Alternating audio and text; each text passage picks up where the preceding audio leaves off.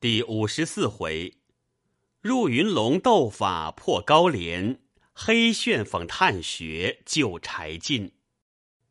诗曰：“奉辞伐罪号天兵，主将须将正道行。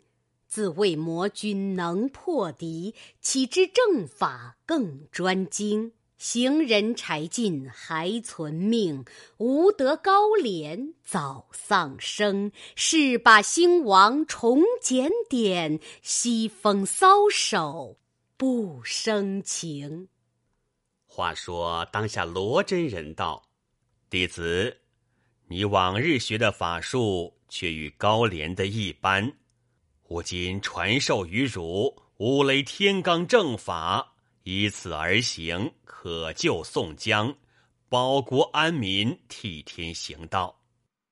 休被人欲所缚，误了大事，专经从前学道之心。你的老母，我自使人早晚看事，勿得忧念。如应上界天贤星，以此荣汝去助宋公明。吾有八个字，汝当记取。休得临期有误。罗真人说那八个字，道是逢忧而止，遇变而还。公孙胜拜受了绝法，便和戴宗、李逵三人拜辞了罗真人，别了众道伴下山，归到家中，收拾了道衣、宝剑二口。并铁棺、如意等物了当，拜辞了老母，离山上路。行过了三四十里路程，戴宗道：“小可先去报知哥哥，先生和李逵大路上来，却得再来相接。”公孙胜道：“正好，贤弟先往报知，无意暂行来也。”戴宗吩咐李逵道。一路小心服侍先生，但有些差池，叫你受苦。李逵答道：“他和罗真人一般的法术，我如何敢轻慢了他？”戴宗拴上甲马，做起神行法来，预先去了。却说公孙胜和李逵两个，离了二仙山九宫县，去大路而行，到晚寻殿安歇。李逵惧怕罗真人法术，十分小心服侍公孙胜，哪里敢使性？两个行了三日，到来一个去处，地名唤作武冈镇。只见皆是人烟凑集。公孙胜道：“这两日一路走的困倦，买碗素酒素面吃了行。”李逵道：“啊，也好。”却见驿道旁边一个小酒店，两人入来店里坐下。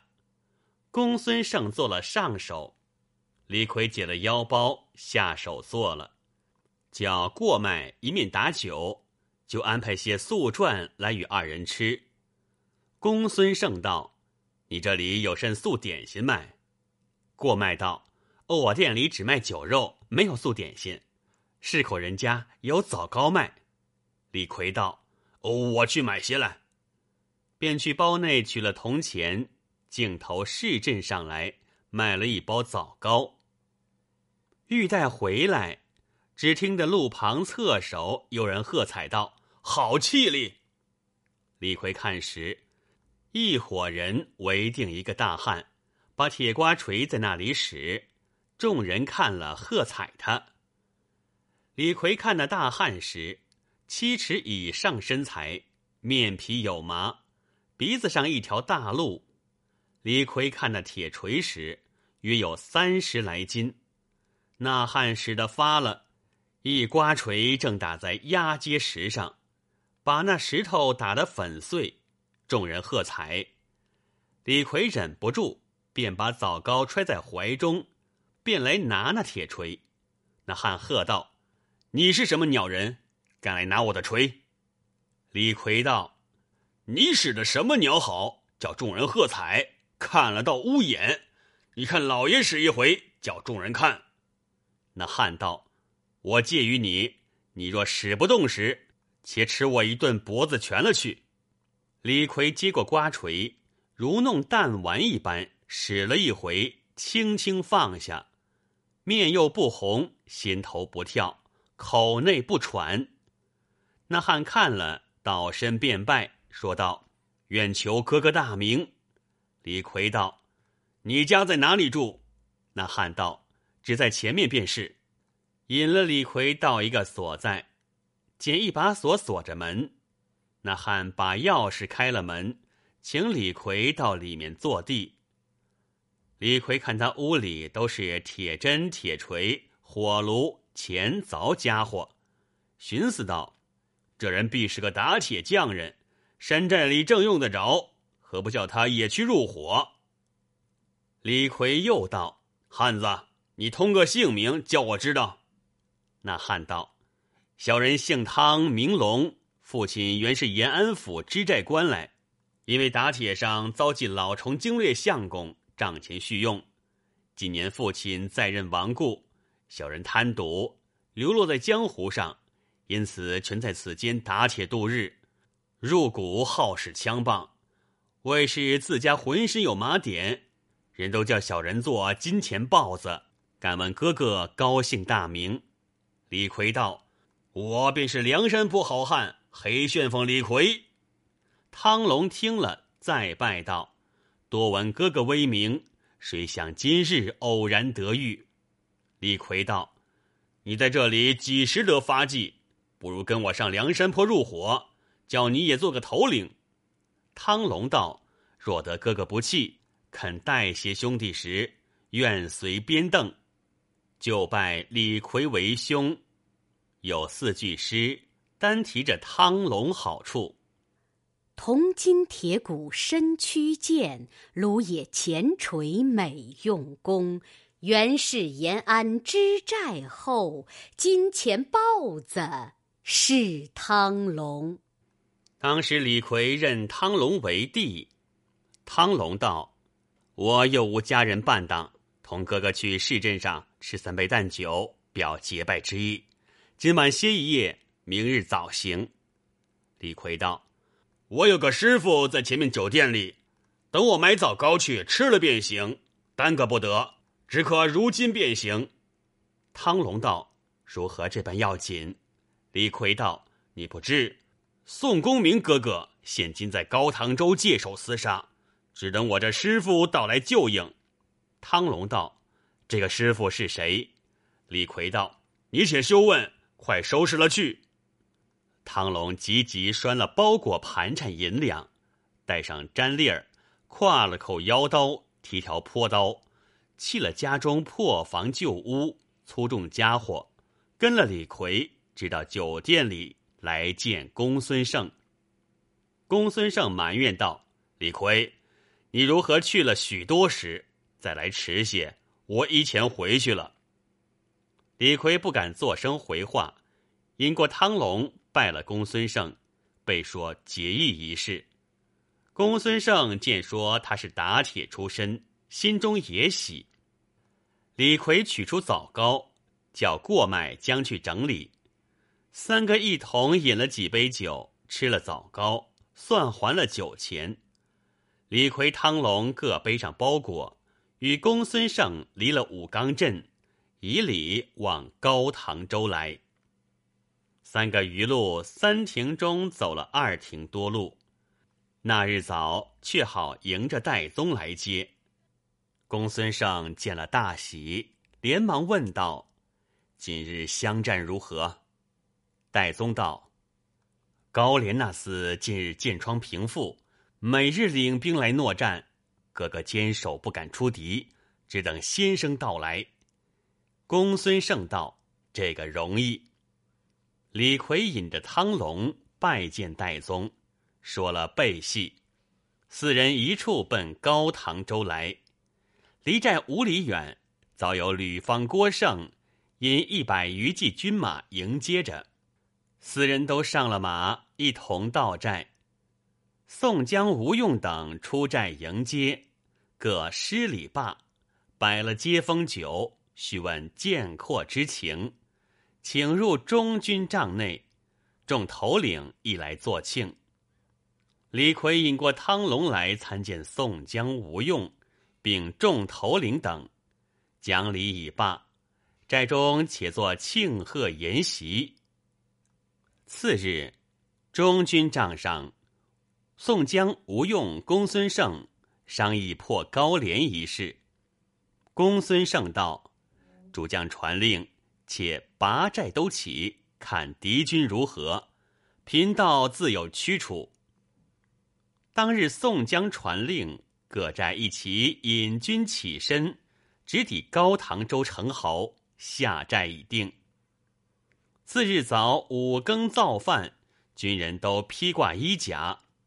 宋公明、吴学究、公孙胜三骑马，直到军前，摇旗擂鼓，呐喊筛锣。杀到城下来。再说知府高廉在城中见窗已愈，隔夜小军来报知，宋江军马又到，早晨都披挂了衣甲，便开了城门，放下吊桥，将引三百神兵，并大小将校出城迎敌。两军渐近，旗鼓相望，各摆开阵势，两阵里。花枪驼鼓擂，杂彩绣旗摇。宋江阵门开处，分十骑马来燕翅般摆开在两边。左手下武将，花荣、秦明、朱仝、欧鹏、吕方；右手下武将是林冲、孙立、邓飞、马林、郭盛。中间三骑马上，围头是主将宋公明。怎生打扮？头顶嵌红巾，腰系湿蛮带，锦征袍大红贴背，水银盔彩凤飞檐，抹绿靴斜踏宝凳，黄金甲光动龙鳞，描金帖随定紫丝边，锦鞍肩稳衬桃花马。左边那骑马上。坐着的便是梁山坡掌握兵权军师吴学究，怎生打扮？五明善骑攒白羽，九关金巧簇乌纱，紫罗袍香皂檐边，碧玉环丝绦束定。福系稳踏葵花凳，银鞍不离紫丝缰。两条铜链挂腰间，一骑青葱出战场。右边那骑马上坐着的便是梁山坡掌握行兵布阵副军师公孙胜。怎生打扮？星官耀日，神箭飞霜。九霞衣服绣春云，六甲风雷藏宝诀。腰间系杂色短须绦，背上悬松纹古定剑。穿一双云头点翠皂朝靴，骑一匹分鬃昂首黄花马。名标蕊脊悬弓柱，身列仙班道行高。三个总军主将，三骑马出到阵前，看对阵，金鼓齐鸣，门旗开处，也有二三十个军官簇拥着高唐州知府高廉出在阵前，立马于门旗下，怎生结束？但见束发冠珍珠镶嵌，绛红袍锦绣攒成。连环铠甲耀黄金，双翅银盔飞彩凤，足穿云凤吊墩靴，腰系湿蛮金听带，手内剑横三尺水，阵前马跨一条龙。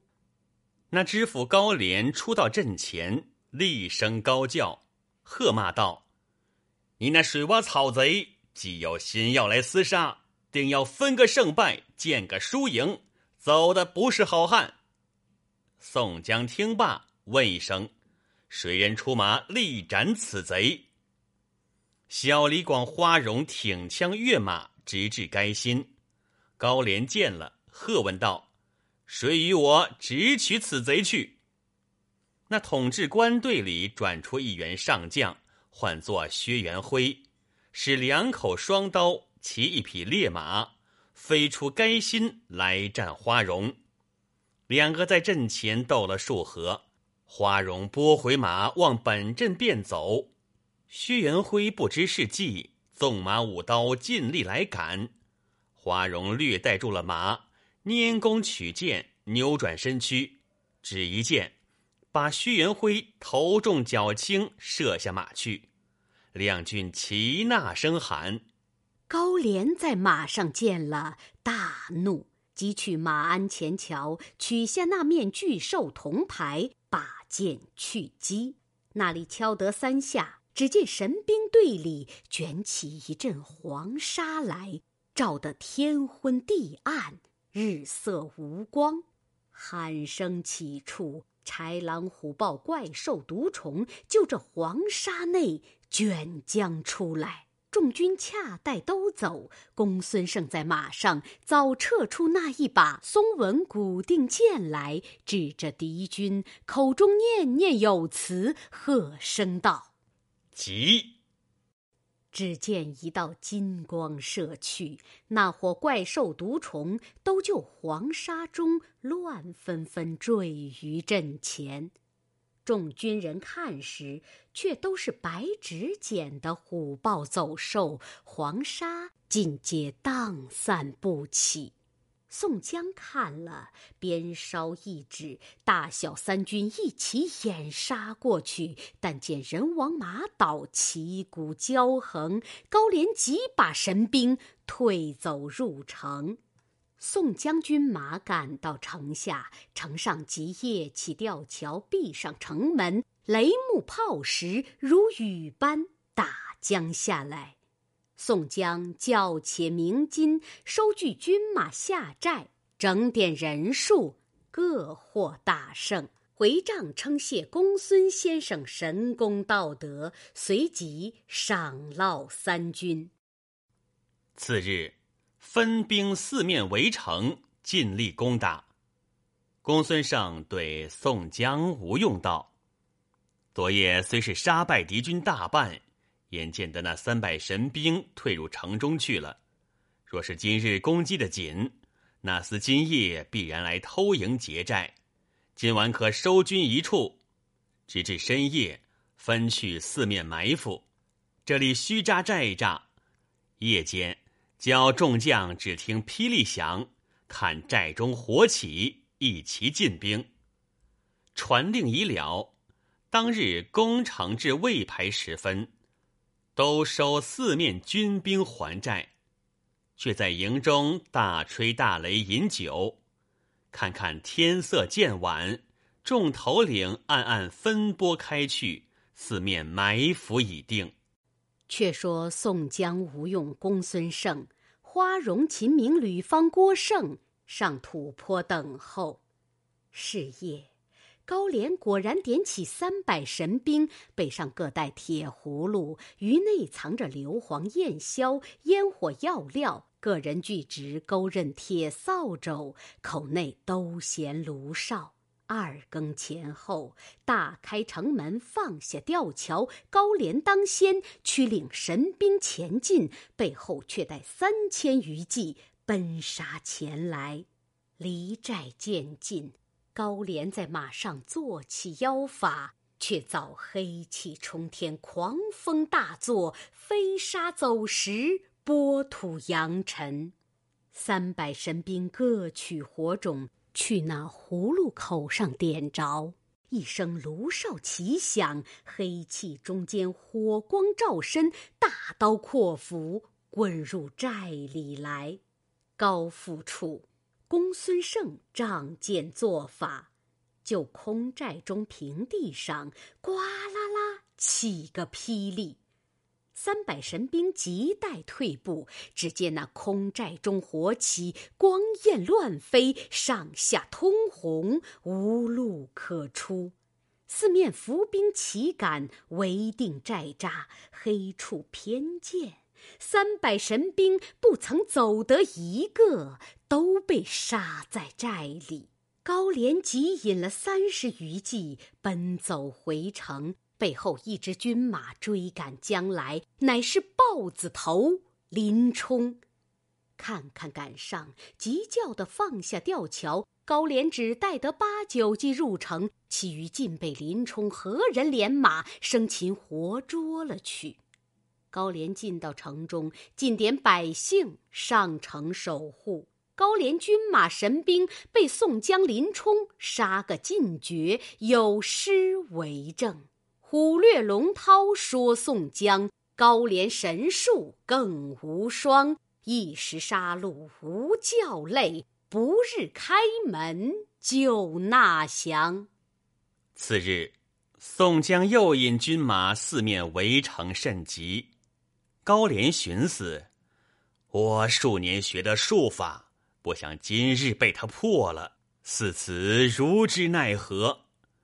只得使人去临近州府求救，急急修书二封，叫去东昌寇州。二处离此不远，这两个知府都是我哥哥抬举的人，叫星夜起兵来接应。差了两个帐前都统制，激情书信，放开西门，杀将出来，投西夺路去了。众将却在去追赶。无用传令，且放他去，可以将计就计。宋江问道：“军师如何作用？”吴学究道：“城中兵微将寡，所以他去求救。我这里可使两支人马，诈作救应军兵，与路混战。高廉必然开门助战，城市一面取城，把高廉引入小路，必然擒获。”宋江听了大喜，令戴宗回梁山坡，另取两支军马，分作两路而来。且说高廉每夜在城中空阔处堆积柴草，敬天界放火为号，城上指望救兵到来。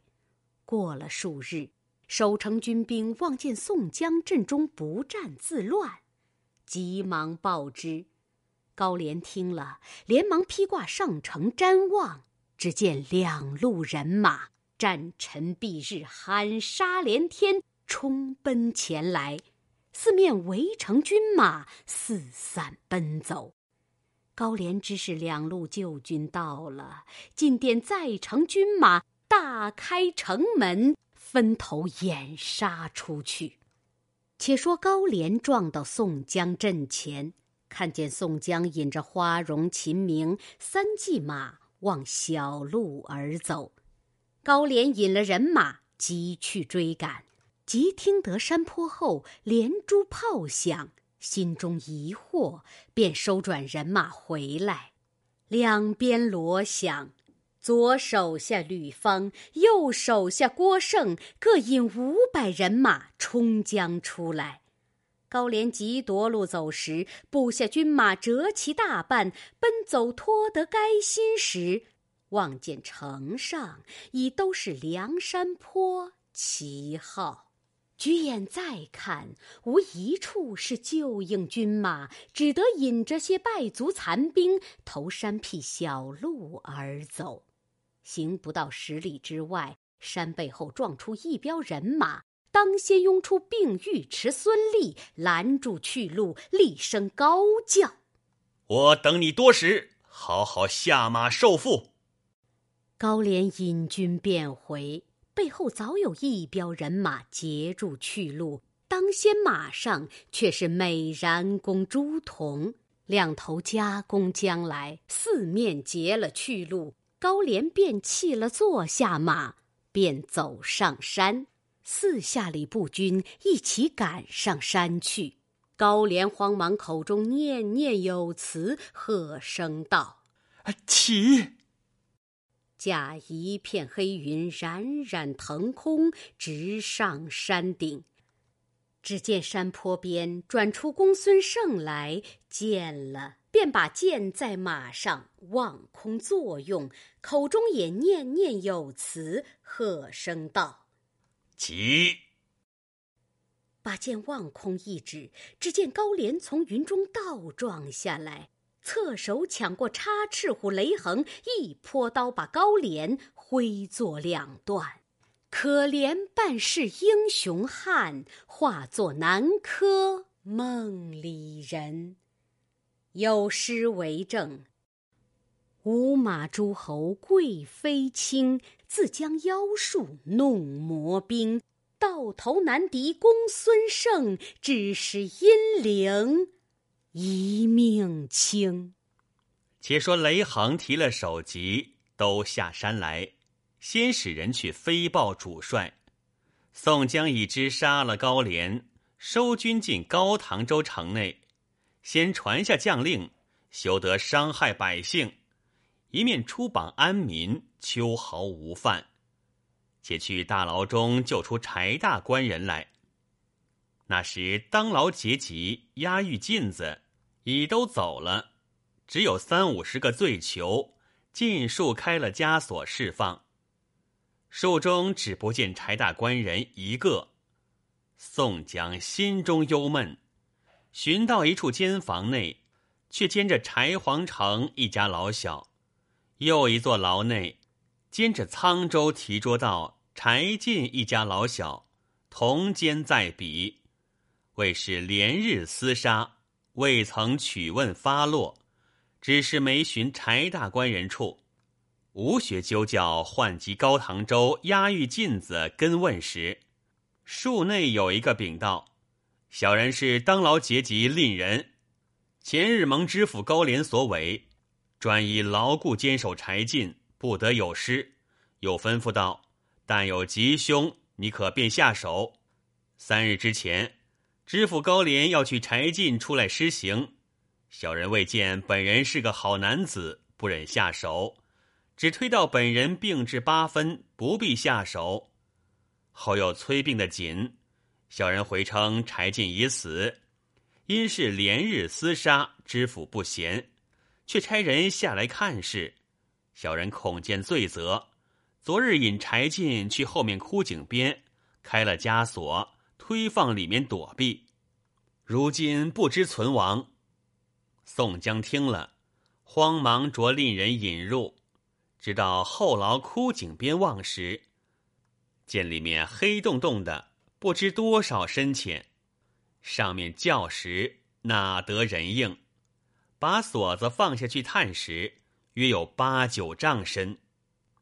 宋江道：“柴大官人眼见得多是没了。”宋江垂泪，吴雪就道：“主帅且休烦恼，谁人敢下去探看一遭？”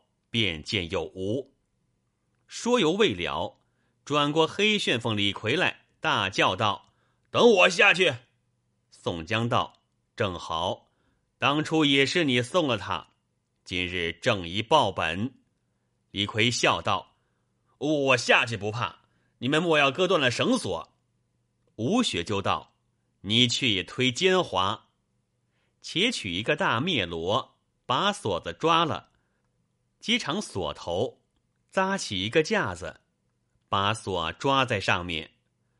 李逵脱得赤条条的，手拿两把板斧，坐在箩里，却放下井里去。锁上附两个铜铃，渐渐放到底下。李逵却从箩里爬将出来，去井底下摸时，摸着一堆，却是骸骨。李逵道：“爷娘。”是鸟东西在这里，又去这边摸时，底下湿漉漉的，没下脚处。李逵把双斧拔放箩里，两手去摸底下，四边却宽，一摸摸着一个人，坐一堆儿蹲在水坑里。李逵叫一声：“柴大官人，哪里见动？”把手去摸时。只觉口内微微生唤，李逵道：“谢天地，嫩的时还有救性。”随即爬在箩里，摇动铜铃，众人扯将上来。李逵说下面的事。宋江道：“你可再下去，先把柴大官人放在箩里，先发上来，却再放罗下来取你。”李逵道：“哥哥不知，我去冀州着了两道，今番休撞第三遍。”宋江笑道：“我如何肯弄你？你快下去。”李逵只得再坐罗里，又下井去。到得底下，李逵爬将出罗去，去把柴大官人抱在罗里，摇动锁上铜铃，上面听得，早扯起来到上面。众人看了大喜。宋江见柴进头破额裂，两腿皮肉打烂。眼目略开，右臂。宋江心中甚是凄惨，叫请医士调治。李逵却在井底下发喊大叫。宋江听得，即叫把罗放将下去，取他上来。李逵到的上面发作道：“你们也不是好人，便不把罗放下去救我。”宋江道：“我们只顾看顾柴大官人。”因此忘了你，休怪。宋江就令众人把柴进扛扶上车睡了，先把两家老小并夺转许多家财，共有二十余辆车子，叫李逵、雷横先护送上梁山坡去，去把高廉一家老小粮贱三四十口处斩于市，再把应有的家私。并府库财帛、仓熬粮米，尽数装载上山。大小将校离了高唐州，得胜回梁山坡，所过州县，秋毫无犯。边敲金镫响，齐唱凯歌回。在路已经数日，回到大寨。柴进伏病起来，称谢朝宋二公，并众头领。晁盖叫请柴大官人就山顶宋公明歇所，另建一所房子与柴进并家眷安歇。晁盖、宋江等众皆大喜。自高唐州回来，又添得柴进、汤龙两个头领，且做庆贺筵席，不在话下。再说东昌、寇州两处，已知高唐州杀了高廉，失陷了城池，只得写表，差人申奏朝廷。又有高唐州逃难官员都到京师，说之真实。高太尉听了，知道杀死他兄弟高廉。次日五更，在待漏院中，专等景阳钟响。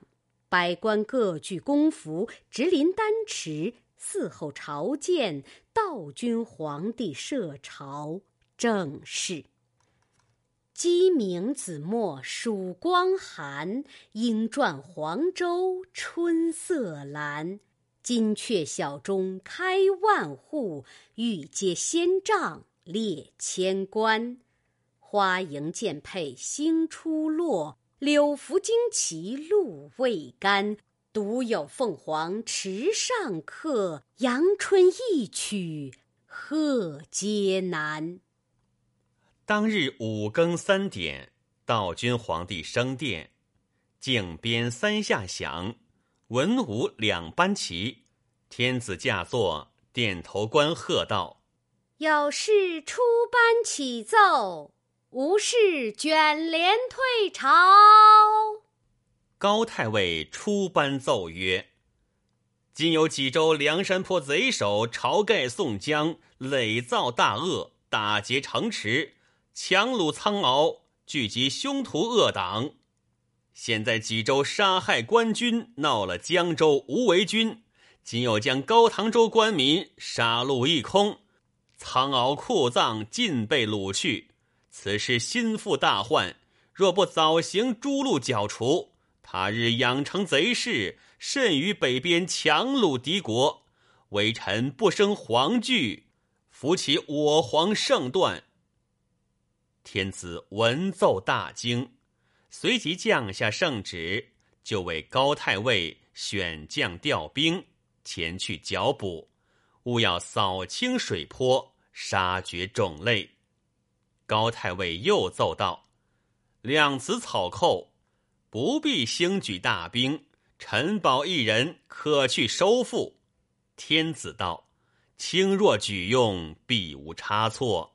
即令起行，非捷报功，加官赐赏，高迁任用。”高太尉奏道：“此人乃开国之初河东名将呼延赞嫡派子孙。”单名呼个卓字，是两条铜鞭，有万夫不当之勇。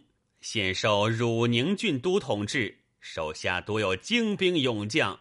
臣保举此人，可以征剿梁山坡，可受兵马指挥使，领马步精锐军士，克日扫清山寨，班师还朝。天子准奏，降下圣旨，着枢密院。即便差人击赤，前往汝宁州兴业宣取。当日朝罢，高太尉就于帅府着枢密院拨一员军官，激情圣旨前去宣取。当日起行，限时定日，要呼延灼赴京听命。却说呼延灼在汝宁州统军司做衙。听得门人报道，有圣旨特来宣取将军赴京，有委用的事。呼延灼与本州官员出郭迎接到统军司，开读已罢，设宴管待使臣。伙计收拾了头盔衣甲、鞍马器械，带引三四十从人，一同使命离了汝宁州，星夜赴京。余路无话，早到京师城内，殿司府前下马来见高太尉。当日高俅正在殿帅府坐衙，门吏报道：汝宁州宣道呼延灼现在门外。高太尉大喜，叫唤进来参见了。看那呼延灼一表飞俗，正是。开国功臣后裔，先朝良将玄孙，家传鞭法最通神，英武冠经战阵，仗剑能探虎穴，弯弓解射雕群。将军出世定乾坤，呼延灼威名大振。当下高太尉问位已毕，予了赏赐。次日早朝，引见道君皇帝，徽宗天子看了呼延灼仪表非俗，喜动天颜，就赐踢雪乌骓一匹。那马浑身黑定似雪，似蹄雪链甲白，因此名为踢雪乌骓马，日行千里。圣旨赐予呼延灼其座，呼延灼就谢恩已罢。随高太尉再到殿帅府，商议起军剿捕梁山坡一事。呼延灼禀赋：恩相，小人观探梁山坡兵多将广，武艺高强，不可轻敌小觑。小人启保二将为先锋，同提军马到彼，必获大功。若是误举，甘当重罪。高太尉听罢大喜，问道。将军所保谁人可为前部先锋？不争呼延灼举保此二将，有分教。丸子城重天羽翼，梁山坡大破官军，且叫功名未上凌烟阁，身体先登举一听。毕竟呼延灼对高太尉保出谁来？且听下回分解。